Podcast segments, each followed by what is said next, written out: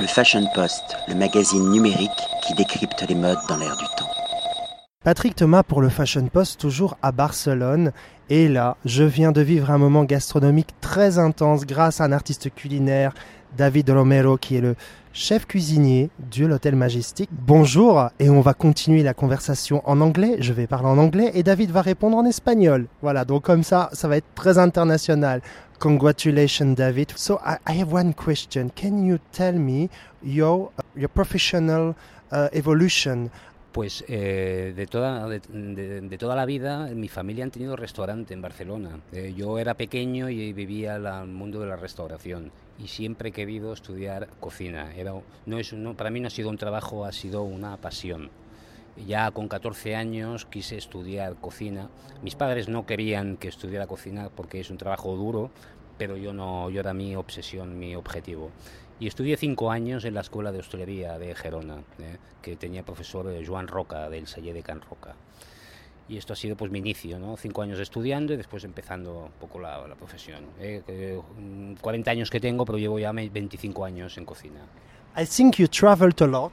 You didn't stay only here in Barcelona area. You are in Canaria and in Asia too.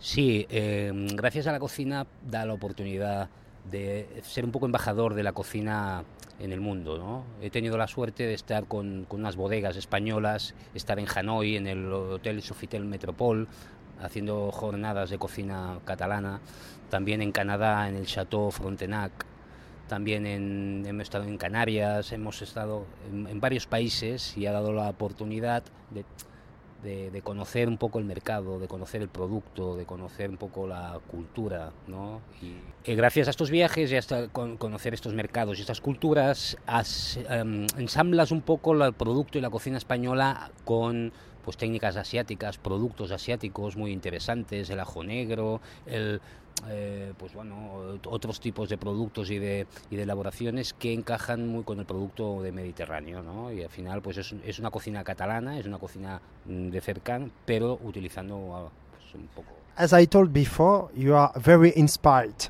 Uh, you are, for me, a, a real artist. Not only a chef, but uh, for me, a real artist. What are your inspiration? Realmente eh, te inspiras en cualquier cosa de, de lo que ves en la ciudad, ¿no? Incluso en un mercado viendo el producto directamente, pero incluso a veces caminando en un barco donde hay nudos de, cuerda viejas que están rizadas, pues te recuerdan, mira, esto puede ser un, un, un, un chip de alcachofa, ¿no? Esto puede ser, o, la- o- o el Gaudí, ¿no? La, la- la fachada del Gaudí, pues interpelar, pues eh, te, te da mu- mucho juego hacer platos eh, diferentes, nuevos, o sin, eh, eh, bueno, es, es un poco la inspiración, ¿no? De, de- de cualquier sitio, en cualquier momento también, ¿eh? And then we will uh, discover the fashion tea. And I know that uh, you collaborated with some brand of fashion. So can you tell me a little of this experience?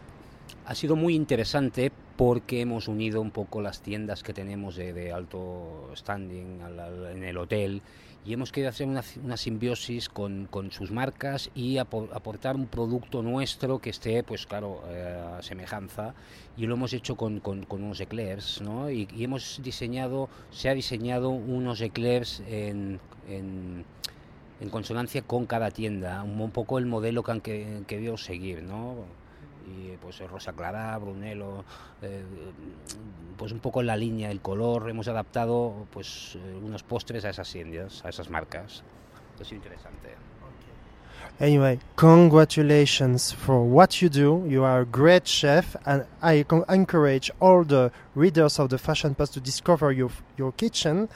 And see you soon. Ah, muchas gracias y os esperamos en Barcelona otra vez, ¿eh? ha sido un placer.